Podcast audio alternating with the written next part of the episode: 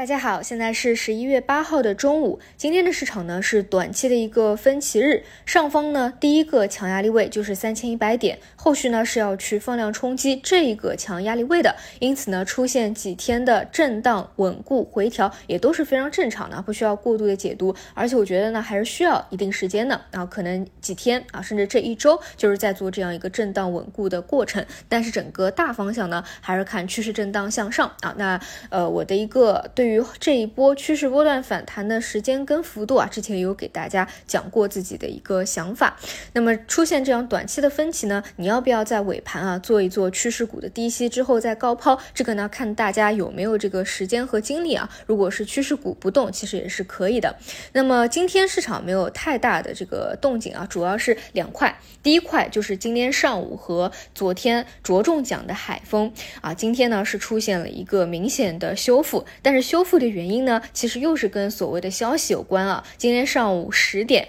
一个级别很高的券商的专家出来辟谣了昨天的那个鬼故事，也就是那个双三零的鬼故事嘛，所以出现了一个拉升。而昨天呢，就是某一家啊公司的。所谓的专家出来说了这个鬼故事，然后出现下跌了，所以我今天早晨啊就在给大家讲啊这个信息平权的问题啊，最近感觉有点心累的问题啊，我一直给大家讲我自己的理念，第一点呢就是千万不要听消息炒股，比如说啊你的亲戚朋友啊是在某家公司做的，或者说知道某家公司的打引号的内幕，对吧？然后推荐这个股票啊，我其实一直是非常不喜欢这样的啊行为的。然后在最开始给大家做节目的时候讲的第一课就是不要听消。消息炒股，但是呢，有时候就觉得很迷茫啊。那最近的事情那么多，我要给大家去解释啊。当到底发生了什么？哎，到底为什么又修复了？其实也是有一点被消息给牵动着走的，就是因为这些消息呢，我怕大家啊可能不知道，但是呢，我第一时间也是知道了，所以呢，想给大家讲，并且呢，解释啊背后的一个原因。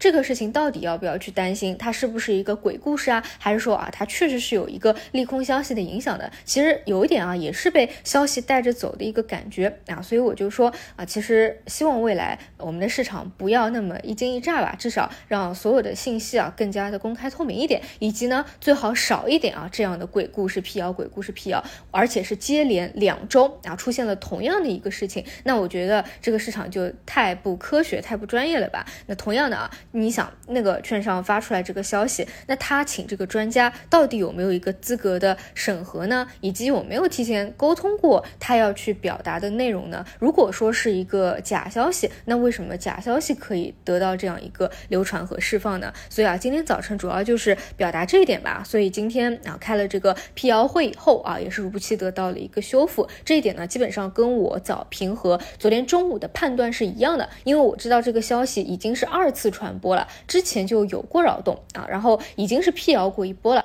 所以啊，在昨天中午和今天早晨，我着重表达的就是啊，我觉得情绪是占了大头了。你短期肯定是要关注企稳止跌反弹的一个机会的啊。这个是海风这一块啊，也给大家讲一下。然后呢，讲一下另外一个消息比较广的，就是沪储啊。大家应该知道，沪储呢，我是一直不建议大家去关注的。其实，在沪储当时走主升浪的时候啊，偏向于中期偏后期的时候，我就讲啊，我自己可能不是很看好沪储吧，因为我觉得它的逻辑没有一个延续。续性，而且事实证明呢，今年欧洲冬天的一个天气啊，并没有大家之前预期的那么冷，而且呢，能源危机这个事情，你也不会说永久的危机下去吧？啊，一年、两年、五年、十年这样危机下去，所以呢，它其实是有一个增长性的一个天花板在的。如果说你已经是把预期打得比较满了啊，如果未来是一个暖冬啊，如果说能源危机缓解了一些，如果说电价下跌了一些，那其实这个超预期的部分啊，我觉得就会比较少了。所以沪储这个细分方向啊，既是我之前一直就不建议大家看的。同样呢，啊，这个因为昨天也是有一个小作，类似于小作文的啊，所谓的专家会议嘛，今天把沪储的其实就是顾德威啊给带下来了。但是呢，我还是不是很建议去